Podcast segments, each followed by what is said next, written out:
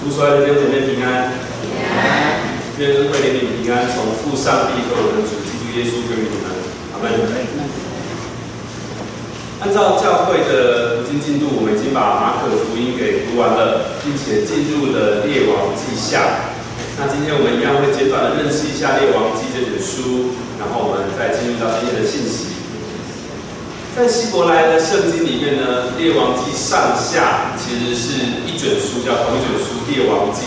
那它是接续着撒母耳记的历史，开始于所罗门治国。以及这个国在他的儿子伊罗湾的时代分裂成北国以色列，还有南国犹大，一直到两国衰弱，然后最后被亚述还有呃巴比伦给灭亡了。在这两国的历史当中呢，插入了许多先知的事迹，特别我们知道啊，有哪两位先知的事迹被记载的最多呢？以利亚、以利亚还有以利沙。但是《列王记》里面大部分还是在记载南北两国的列王。我们在读《列王记》的时候，可以判断出它是一卷历史书，啊，像在继续一个国家的历史。但是它跟一般的历史书还是不太一样的。从一个地方我们就可以发现，《列呃列王记》在判断一个王的好或坏是用什么标准呢？不是看这个国王能不能干，认不认真。或是这个国在这个王所治理的时候是呃兴盛的，或是衰弱，不是的。在列王记，我们看到盼望判断一个王的好坏，是因为出于他是不是对这个耶和华神忠贞。所以呢，列王记通常为一个事件提供了一个宗教的解释，而比较不是政治考虑的琢磨。因此，我们从以色列还有犹大这两个国家被灭。我们可以知道，不是因为亚述或巴比伦的政策比较厉害，或是国力比较雄厚，而是因为以色列还有犹大这两个国家的百姓都犯罪，所以上帝让亚述还有巴比伦可以兴起出兵攻击他们，而且还可以得胜。列王记的叙述依据时间可以分成三个阶段，我们会把上下列王记上、列王记下一起来看。第一个部分是所罗门王的统治。统治以色列全国的时间，接下来就分裂成两个王国，是以色列北国以色列，还有南国的犹大，也继续记载到北国以色列先被灭国之后，只剩下南国犹大的时期，大概可以分成三个部分。那么，如果弟兄姐妹要对列王记有更多的了解，鼓励你接下来的八月继续的跟着进度来读列王记下。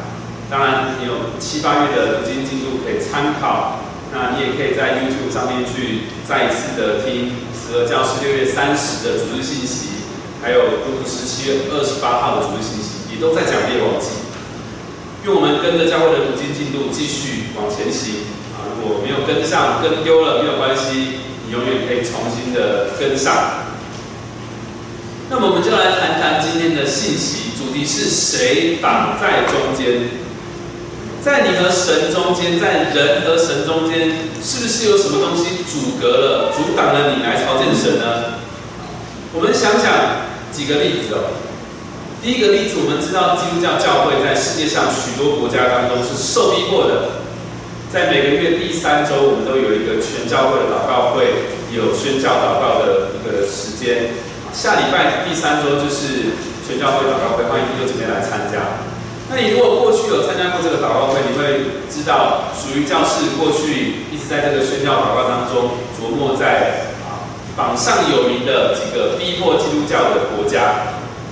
特别我们知道，在一些信奉伊斯兰教为国教的国家里面，基督教会是被逼迫的，这些基督徒去冒着生命危险去传福音。所以对于穆斯林来说，他们要认识基督教信仰是很难的，中间有阻隔。第二个例子，在中国，我们知道符合国家规范的三次教会，他们是被承认的教会，但是他们仍然有许多的限制。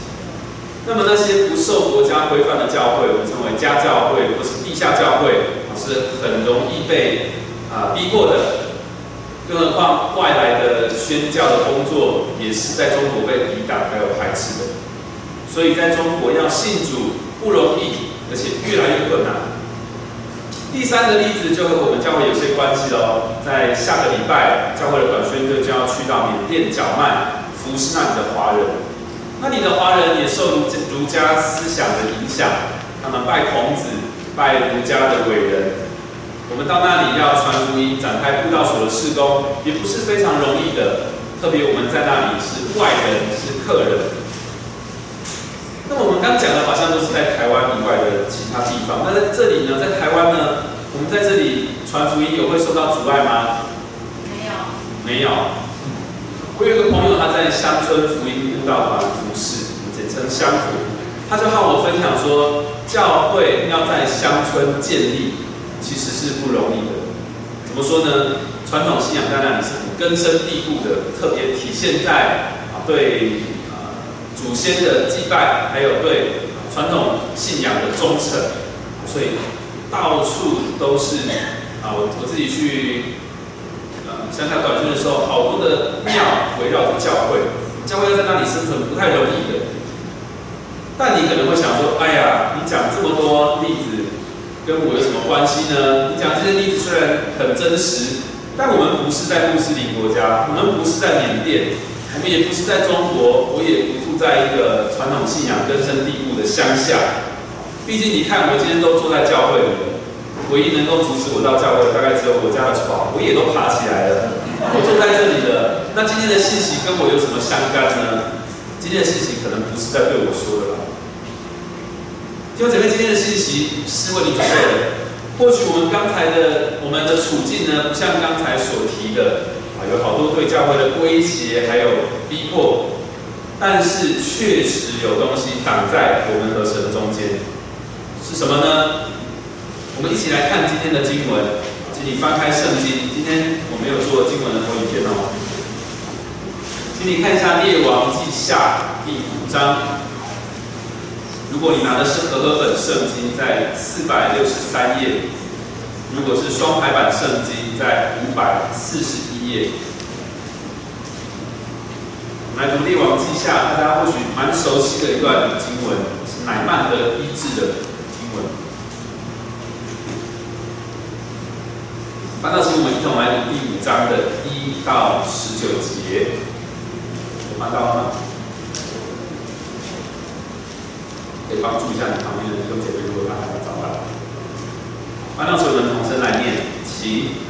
亚兰王的元帅乃曼在他主人面前为尊为大，因耶和华曾借他使亚兰人得胜，他又是大能的勇士，只是长了大风。先前亚兰人曾取得出去，从以色列国掳了一个小女子，这女子就服侍乃曼的妻。他对主母说：“巴不得我主人去见撒玛利亚的先知。”必能治好他的大麻风。乃曼进去告诉他主人说：“以色列国的女子如此如此说。”亚兰王说：“你可以去，我也打信与以色列王。”于是乃曼带银子十他连得，金子六千舍得的衣裳十套就去了，且带信给以色列王。信上说：“我打发臣仆乃曼去见你。”你接到这信，就要治好他的大麻风。以色列王看了信，就撕裂衣服，说：“我岂是神，能使人死，使人活呢？这人竟打发人来，叫我治好他的大麻风。你们看一看，这人何以寻隙攻击我呢？”神人伊莎听见以色列王撕裂衣服，就打发人去见王，说：“你为什么撕了衣服呢？”可使那人到我这里来，知道以色列中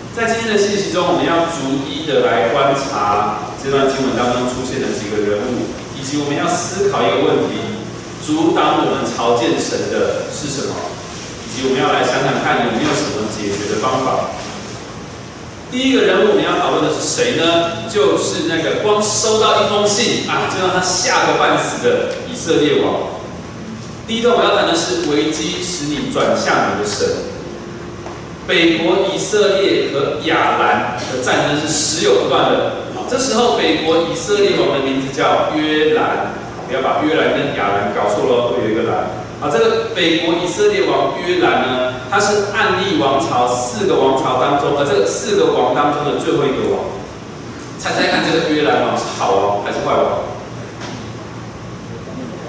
啊，如果你有读今天的读经进度，刚好是。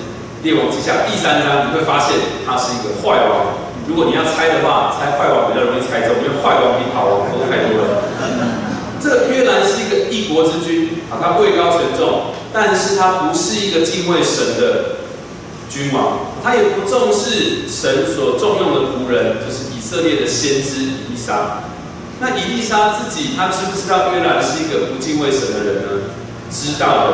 所以在就在我们今天要读的这个读经进度第三章里面，我们会看见，当北国的以色列王约兰和南国的南南国的王啊，南国犹大的王约沙法，他们合作要去进攻跟摩押王打仗的时候，啊，他们来求这个伊丽莎，这个伊丽莎要不要帮忙他？以利沙说：“我与你何干呐？”哇！你去求你爸爸妈妈的王吧，去求你爸爸妈妈的先知吧。这个约兰的爸爸妈妈是谁？约兰的爸爸就是亚哈，一个恶名昭彰的去夺取拿伯的葡萄园那个亚哈王。那约兰的妈妈是谁？追杀把那个迫害以利亚的啊那个那个耶洗别。所以他的爸爸妈妈是就是已经够坏了啊。所以这个先知伊丽莎讲的话也够狠，对不对？跟我有什么相干呢？去求你爸爸妈妈的先知吧。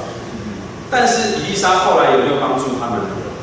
还是有啊，因为这个南国的犹大王约沙法是一个近前的人，所以伊丽莎就因着约沙法的情面，就给了他们一些帮助。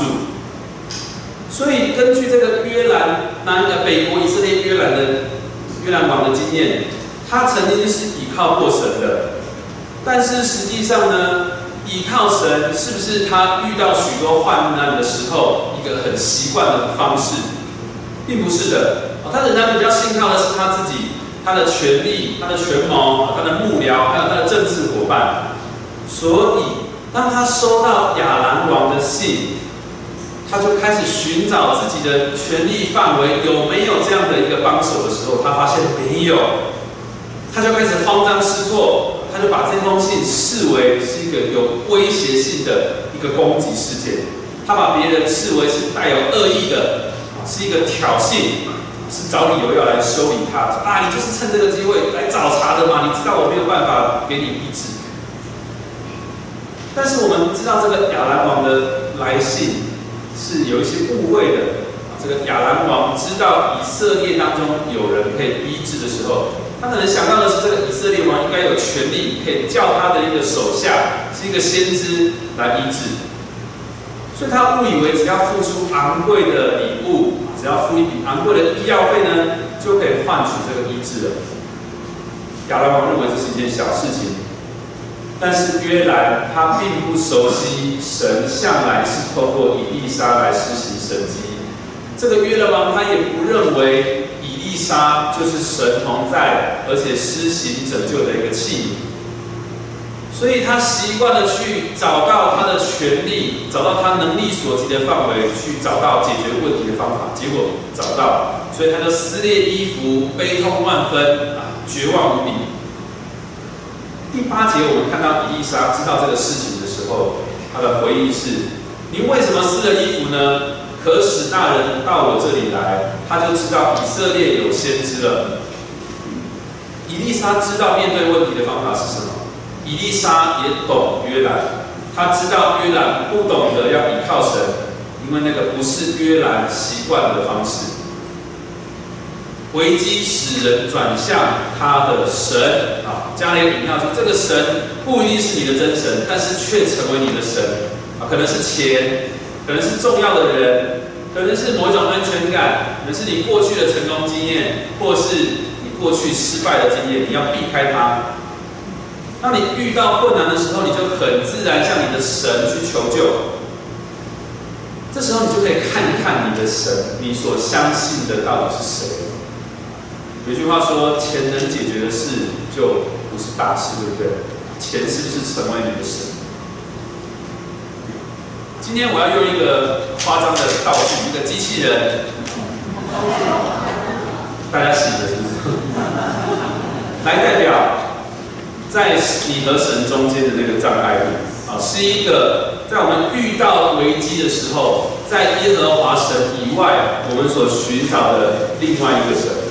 他看起来很强壮、很威武，好像很有能力，但是他不是真神。那今天的信息，当我举起这个机器人的时候呢，你就知道我在描述的是一个偶像，或是一个被崇拜的一个假的东西，一个假神。弟兄姐妹，在你面临困难的时候，你一贯的处理的方法是什么？你马上想到要找谁求救？你可以回想过去你遭遇的一个危机当中。你是怎么度过的？思想这个问题，可以让你去想一想，去辨识你的神是谁。当你遇到危机的时候，这个危机使你转向哪一个神来求助呢？那么，当我们发现，如果你真的想到了你在危机当中去依靠的一个是真神以外的受造物，好，你找到了，你发现你自己依靠了一个不是真神的东西，那怎么办？我们来观察第二个人物来找答案。第二个人物是那个得了很严重的皮肤病，而且感到非常困扰的乃曼。第二段我要谈的是不放下假神是死路一条。乃曼认为遇到危机的时候，搬出他的长官啊，这个亚兰王就可以解决问题了，对不对？这是一个王对王的对话，亚兰王代替我出面了，我的长官帮我讲话了。跟以色列最高的这个以色列王来对话，哇，他甚至不需要出面去交涉，对不对？他带着王的这封信去跟以色列王求救，甚至这个以色列王还收到了很贵重的信，想必乃曼的病可以轻松的得到医治吧？乃曼知不知道自己需要得到医治？需要，对不对？但是他心里没有那种谦卑。他没有一个预备要得到别人恩惠的那种感恩，他并不是带着一种愿意放下某些东西的一颗心来寻求帮助，他是带着自己的骄傲还有自我来的。所以你可以看到，虽然圣经里面的记载，虽然实际上是这个乃曼登门拜访以利沙，好像是他来求医的，但是你想想看，在乃曼心中的那个画面是什么呢？乃曼心中的画面跟现实情况是非常不同、截然不一样的。乃曼心里的画面是：哇，他坐在那个荣耀又华丽的宝座上，反而是伊丽莎很卑微的来到他的宝座前，很斗胆的啊，向这个向这个乃曼要兑现亚兰王为乃曼所购买的一个昂贵的医疗服务。哇，这个医生很卑微的来到王面前，说要医治他。乃曼期望的是别人按照他的方式来解决事情，来帮助他。所以当伊丽莎的仆人出来跟乃曼讲完话之后，乃曼的情绪是什么？生气的，对不对？他不满意伊丽莎传达的方式。他说：“哎，我想必这个伊丽莎应该是亲自出来要见我啊，想要站着求告他的神啊。”乃曼觉得这样的处理方式太不尊重人了，把他看扁了。哎，你怎么可以派一个仆人来？你怎么可以派一个仆人来传话呢？我期待的不是这样子啊！我要接受到的是很尊荣的待遇，我要的是你恭恭敬敬的站着啊，施行神迹，让我轻轻松松的可以得到医治。乃曼也很不屑这个医生开的处方签，说你不能挥手医医治我就算了，还叫我到你以色列的约旦河去洗澡。拜托啊！你以色列的国家的河水可以做到的事情，我们国家的河水办不到吗？乃曼表现出他的傲慢、他的质疑、他的不信任。乃曼以怒气来表达他的立场，所以他做了一个事情，他做了一个决定，他转身离去了。当他转身离去，他也就背离了这个唯一可以得到医治的机会。那我们就回想一下，当乃曼来到以色列，来到以利沙那里的时候，其实他的心里是存着傲慢，还有自负。这种表里不一的状况，让我们看他表面的时候，我会觉得他好像是一个谦卑的人，他知道哪里可以得到医治。但是呢，一旦他的自我、他的骄傲，当他的神被挑战了的时候，他终究在某一个时刻失去了啊这种耐性。他不再能够隐藏他的里外的不一致，所以他一定采取了某一个作为就是离开了。弟兄姐妹，那我们呢？我们来到教会朝见真神的时候，我们是不是也不想把这个假神给除去？啊，我们反而抱在我们的怀中，舍不得丢弃呢？我们是不是常常像奶妈一样，很自我中心的心怀某一种期待，认为我们的神应该是我们想的那个样子？好，教会生活应该是我想的那个样子，我的小家应该是那个样子才对。我们认为大家要符合我们自己的期待来服侍我们吗？如果不符合我们的期待，我们是不是会生气、会埋怨、会批评，甚至我们可能会选择离开小家或是离开教会？举例来说，啊，主日的爱宴是一件美事。昨天有一个。呃，神学生他来参访我们教会，我就带他看一看教会的各个场地和设备，介绍到啊，是我们的厨房，然后我们有一个呃消毒柜，我们在这边准备爱宴。那个神学生他所实习的另外一间教会人数比我们还要多啊，也发展的比我们还要规模还要大。他说：哇，你们教会还在自己煮爱宴呢？他们教会早就全部都外汇了。就是全部都叫外汇。我说对啊，我们有弟兄姐妹愿意服侍，所以我们还是有一些时候会，大部分的时候我们是自己的弟兄姐妹来煮爱宴。那弟兄姐妹主日爱宴真的是一件美事，让弟兄姐妹一起留下来吃饭，彼此交流。特别对那些主日下午有小家聚会的弟兄姐妹，我觉得真的是恩典。你可以不用在十二点到一点这段午餐时间啊，匆忙的出去吃饭，再准时回来，然后在小家聚会啊，你可以很。悠闲的就在教会吃完饭，然后预备小家聚会。但是弟兄姐妹，我们有没有曾经埋怨过爱宴的菜色呢？我们有没有曾经因为菜色不合我们的期待啊，我们就挑剔呢？也许你没有讲出口，看到的时候你就心里皱了一下眉头。我们有没有曾经因为教会的洗碗的这个服饰，从有人为你洗碗，到现在转变为你要自己洗自己？的碗而感到不舒服，觉得好像被冒犯了。哎，怎么以前都有人帮我，现在我要自己洗？我们有没有去看过厨房弟兄姐妹在为我们准备爱宴的时候，他满身大汗啊，煮得很辛苦？我们有没有看到别人为我们摆上的服饰？我们有没有埋怨过自己的小家呢？我们有没有不满意自己小家的聚会内容？我们曾不曾经去抱怨过小家人啊，不像我一样？投入小家服饰，我们有没有抱怨过其他小家人不够关心我？我自己曾经离开过一个团契的服饰，那时候我认为是这个团契的辅导，我发现这个团契的成员不太重视聚会，我心里就想说：拜托，这是你们的团契耶，我是来服侍你们的，你们自己都不重视，那我留下来干嘛？然后我就真的离开了这个团契。我心里想，这个团契这么好，你怎么可以不看重？你不要来，那我也不要来。我就埋怨他们，然后我真的很气愤的离开了。当时我心中有的就是骄傲、自我。批评他们，弟兄姐妹，我们有太多的机会让我们心生不满，但是我们如果不放下自己，我们不放下自己心中手中的假神，我们就会看重自己的期待过于别人的付出，我们就会爱自己过于去爱弟兄姐妹，我们就会严以律人，宽以待己。那教会，我们是属于哪一种人呢？我们是这种坐下来享受。等人把我照顾好，有服侍啊，哎呀，去找别人，我们是这种人吗？还是我们是按着主耶稣的教导，我们是站起来可以服侍，走出去可以传福音的真的门徒呢？你在教会中是哪一种人？这段的标题是不放下假神，死路一条。想想乃曼，当他不愿意放下他自己的时候，他要找自己的神的时候，他要信靠自己的神的时候，他背离的那个意志。求主怜悯我们。那么，当我们已经认识自己的假神，我们也发现他的可怕的时候，我们要怎么样把它放下呢？我们继续来观察第三个人物。第三个人物是一个差一点要很可怜的人。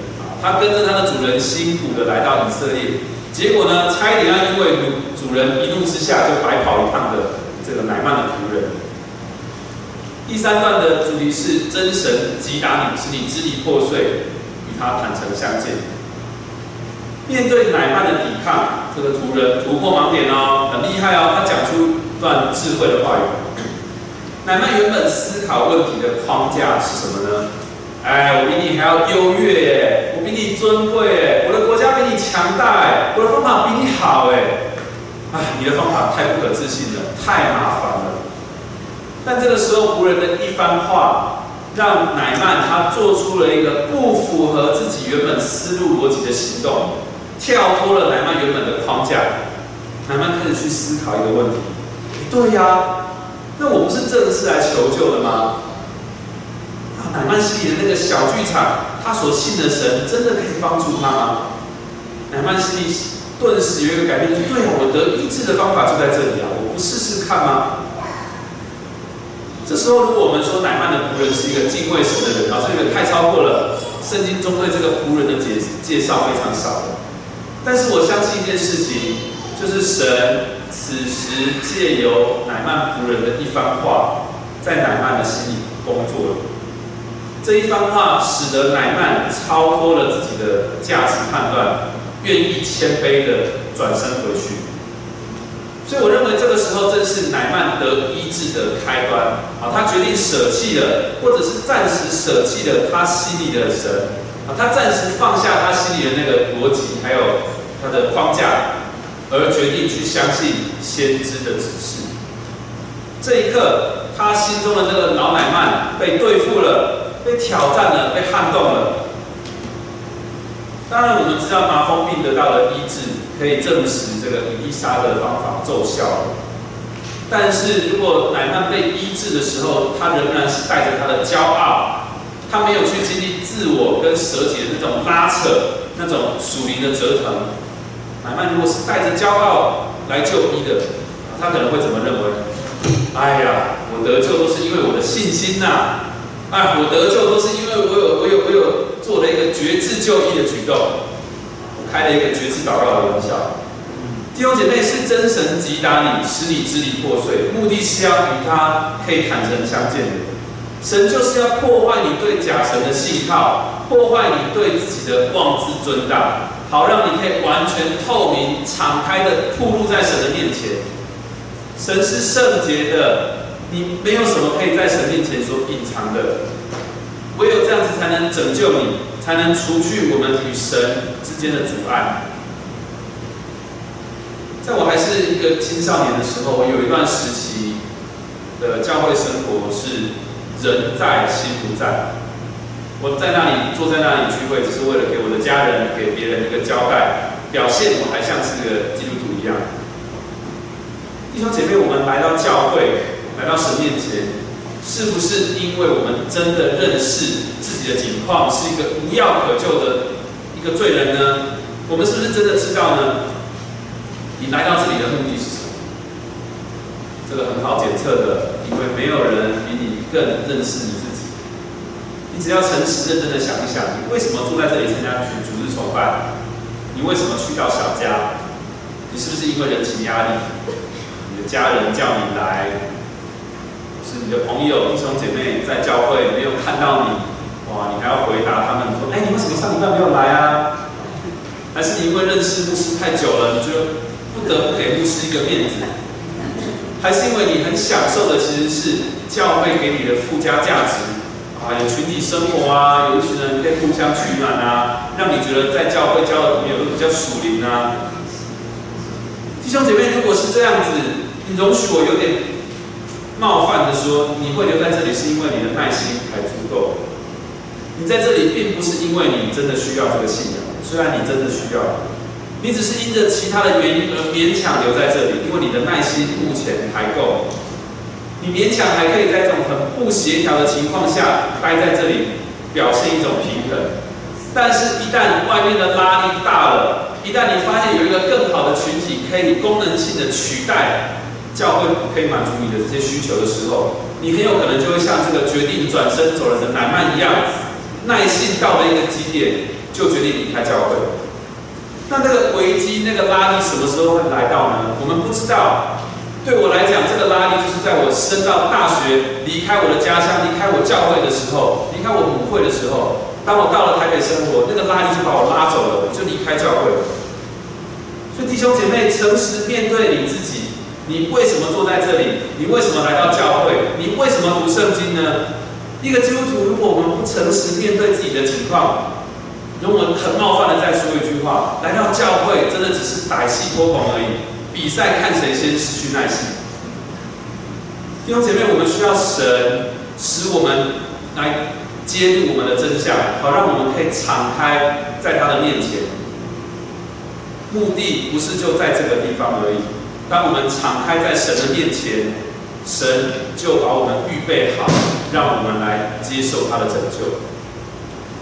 如同哥林多后书六章二节保罗所说的这句话，我们一同来念，请。看呐，现在正是悦纳的时候，现在正是拯救的日子了。现在正是悦纳，正是拯救的日子了。当我们自己被破碎、被敞开、被弹入在神的面前，我们知道自己真是得救神、得罪神的时候，神要来拯救我们。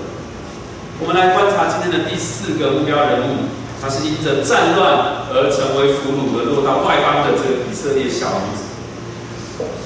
第四段我要谈的是真神医治你，使你生命改变，因他得享平安。这个小女子真不简单，她俘虏到外邦，但是她在外邦，在一个不是耶和华神的环境，却可以持守他的信仰。他的他的信仰完全没有被消减，反而成为了别人的帮助。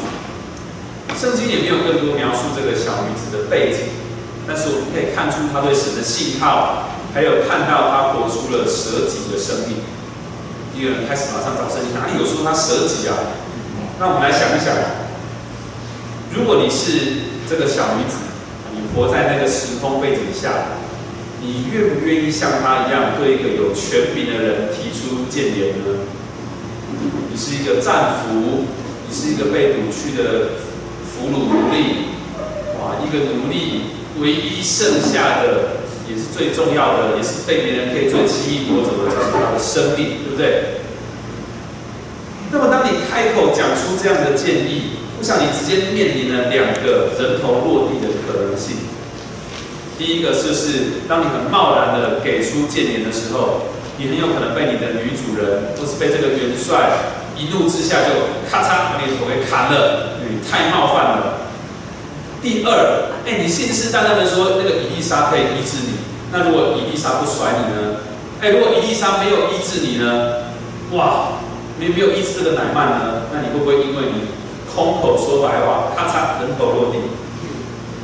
如果你是这个小女子，基于亚兰跟以色列这种互相为敌的关系，你真的会想要去拯救你的敌人吗？会吗？哇，你如果觉得你会的话，你先想一下，你自己是不是善待每一个弟兄姐妹？你真的跟某些你处不来的弟兄姐妹，你愿意多爱他吗？不容易，对不对？哎，如果我就这样冷眼旁观，让一个敌国的大将，让他的生命很自然的被疾病消耗殆尽，哎呀，我闭口不言，我不帮这个忙，我也情有可原吧，没有什么关系吧，我又没有故意害你，我只是不救你。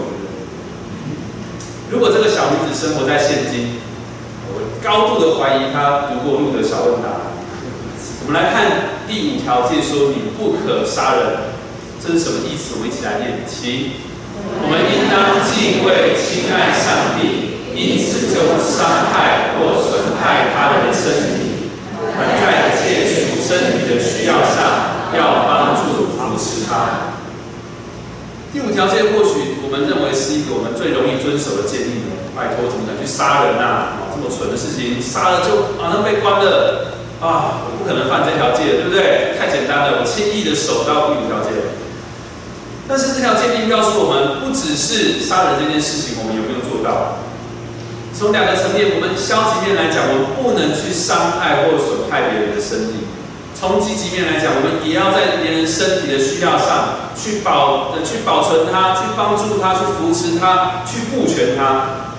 所以这个小女子看到奶面奶曼受麻风病所苦，就顾念他的需要，而决定付出关怀。而这个行动是有可能危及到他自己的生命的，但是他仍然愿意去这样做。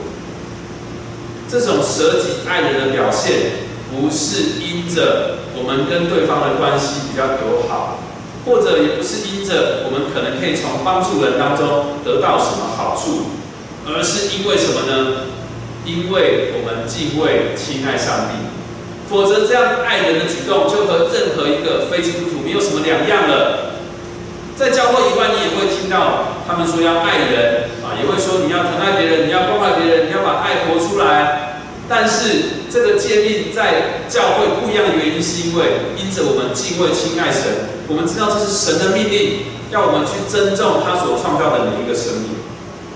好吧，如果你说这样做真的有什么好处的话，那就是神要借由这样舍己的爱，来破碎我们心中的自我中心，使我们不是为自己而活。这也的确是一种帮助。所以我说，这个小女子她真实活出一种舍己的生命，她活出她的信仰。这个舍己的生命是舍己的爱，是真的有可能舍去生命的。这个小女子的信仰真的是真实的信仰，即使环境改变了，这个信仰仍然陪着她，改变了她，让她在一个这么陌生的外邦的环境，即使他面临一个权力的核心，我们说伴君如伴虎的地方。他仍然是一个可以诚实面对信仰、面对神的人。弟兄姐妹，你渴慕这样子的信仰吗？你渴慕活出这样子的生命吗？我们今天不会在这里问一个问题：弟兄姐妹，你渴不渴望教会复兴？啊，我们不会这样问这个问题。但是你心里是不是真的渴望教会复兴？你心里渴不渴望？哎，有一天我们也可以出去祠堂啊，我们也要去建立一个新的教会。我们要走出去，你渴不渴望你的小家复兴呢？如果今天有一个这样的小女子，有一个这样的姐妹走进你光堂，你希不希望她加入你的小家？我们教会有一个地利之便，就是我们在国北教的对面，然后也在临近有一些大学，所以常常有其他县市的呃中心的弟兄姐妹，他们来到台北读大学，然后就来到灵光堂聚会，所以我们。呃，这样讲免费吗？我们得到了很多这些别的教会造就好的基督徒来到我们这里服侍，啊，就有四年的时间，他们就在这里服侍我们，我们也陪伴他们。如果今天有一个这样的姐妹，一个真门徒，你看到她信仰影响生命的姐妹来到我们教会，你会不会希望她进入你的小家？会吧，会吧，你会留下来有一些改变吧？会吧，弟兄姐妹，你会不会期望你的小家人也成为这样的门徒？会吧，如果是小家长，你很希望你的小家人也可以成为下一个小家长，会吧？那弟兄姐妹不要去寄望别人了。我的意思是你，我不是说你绝望啊，你找不到这样的一个人，意思是你可以成为这样子的人的。弟兄姐妹，你自己可以是这样一个小女子，一个真门徒的，真神医治你，使你生命改变，因他得享平安。我们看到经文的第十四节，乃曼得着一个完全的医治。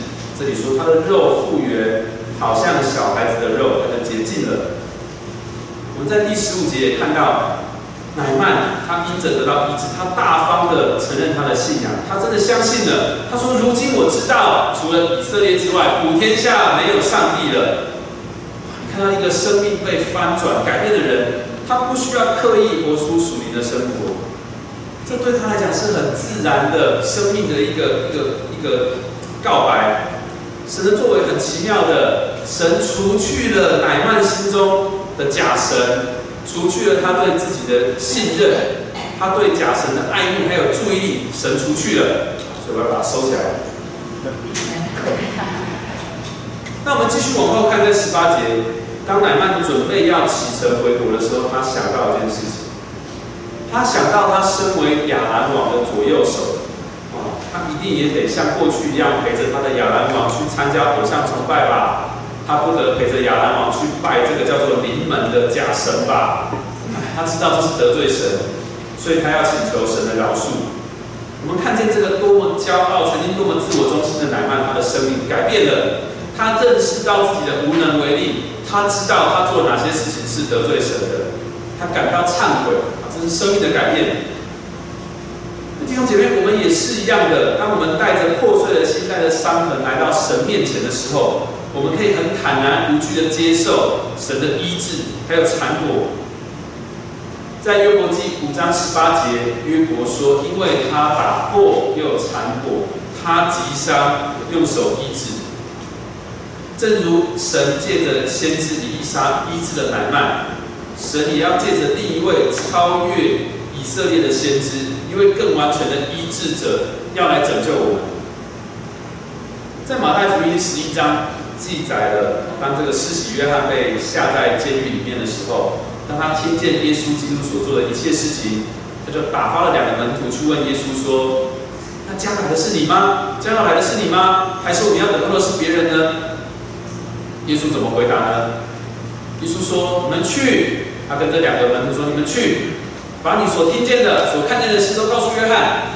就是什么呢？瞎子看见，瘸子行走，长大麻风的捷径，聋子听见，死人复活，穷人有福音传给他们。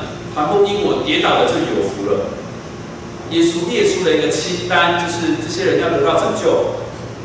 就姐妹，你读过去的时候，可能会觉得这没什么嘛，这耶稣本来就有能力做到，你一点也不意外，你知道太多了。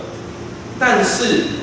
这不只是耶稣基督已经行的神迹，再念一次：瞎子看见，瘸子行走，长大麻风的捷径，聋子听见，死人复活，穷人有福音传给他们。耶稣列出的这个清单，不只是他将要做的事情，也是以利沙先知已经做过的事情了。所以耶稣讲这段话，他的目的，他要表达的意思是，耶稣基督就是那一位接续以利亚要来到的先知。如同以利沙承继了以利亚的职分，耶稣基督也是施洗约翰之后要来的那一位更伟大的祭司、更伟大的先知。他要超越以利沙，他是更完全的以利沙，他要施行更奇妙的神迹，就是他要以自己来成就永恒的医治还有救赎。在耶稣来到的时候，在当代造成了很大的轰动，带来了很大的影响力。但是现今呢？主耶稣基督不是回去了，是过时了，不是只存在过去而已，不是只有我们看到十字架的时候才想到啊，耶稣过去是为我死了，不是的，耶稣今天也在你身上继续施行奇妙的作为。弟兄姐妹，请问你是一个重生的人吗？你是一个被医治了的人吗？盼望你很有信心、很平安的说我是。如果你已经奉了父子圣灵的圣灵的名受洗归主了。那么感谢主，你知道吗？乃曼的经历也会是你的经历，乃曼的改变也会是你的改变。你所领受的救恩大过于乃曼病得医治，你所经历的施洗也大过乃曼在约旦河里洗了七次的那个洁净的礼，因为那个是耶稣基督以自己的生命为你成就的。有一个宣教师说了这样的一句话，他说：“神只有一个儿子，却使他做了宣教士。”说这句话的人是大卫·李文斯顿，他是人类史上伟大的一个探险家，还有宣教士之一。他到非洲探险，是为了要把基督救赎的真理带到那个被称为黑暗大陆的非洲中部，把真理带到当地人黑暗的心里面去。耶稣基督道成肉身来到这里，来到一个不认识他的地方，不认识他的国度。虽然这个外邦仍然是属于他所掌管的，耶稣开始他的宣教国度，去宣教工作。虽然他现在回到神那里去了，但是他的身体就是教会，就是我们，仍然在接续着他的使命。教会的使命是什么？就是指出人类罪恶本性的这个事实，然后把福音传给。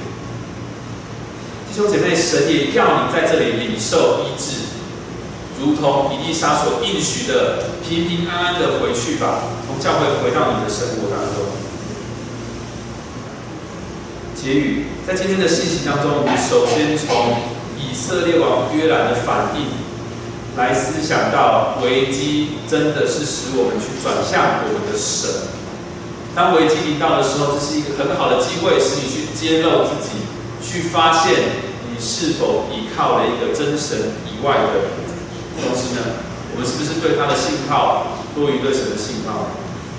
接着，我们从乃曼的反应来发现。我们需要去正视自己的假神崇拜的状态，也就是说，如果我们仍然是抱着那个假神不愿意放下的时候，代表我们其实仍然不愿意真实的依靠神，那么我们与神之间就会有一个阻隔。那么谁才有能力打破、解决这样的状况呢？与使我们与神恢复关系，靠我们自己是做不到的，只有靠神才可以。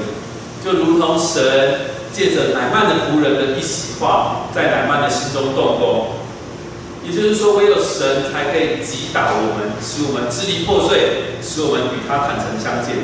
也只有神借着耶稣基督，使我们生命改变，得享平安，活出像小女子一样的一个舍己的生命。而这一切的福分在哪里才找得到？只有在教会才有。亲爱的弟兄姐妹，愿神使你真实的信号，在这里，在教会弟兄姐妹，在教会有十字架，在教会有神的话语、圣经，有圣餐、有洗礼，就是神所赐给你的约旦河，是一个使你得救的地方。当然，教会和这个世界上一切荣华富贵比起来，可能相较之下，真的看起来没有多起眼。但是弟兄姐妹，只有在这里才有你真正需要的一切。那我们一起祷告。亲爱的天父，我们感谢赞美你，因为你是大能的神，你是天地间唯一的主宰。除了你以外，没有再没有其他值得我们去敬拜和尊崇的。但主啊，我们是一群罪人，我们自己去寻找假神，我们去拜假神。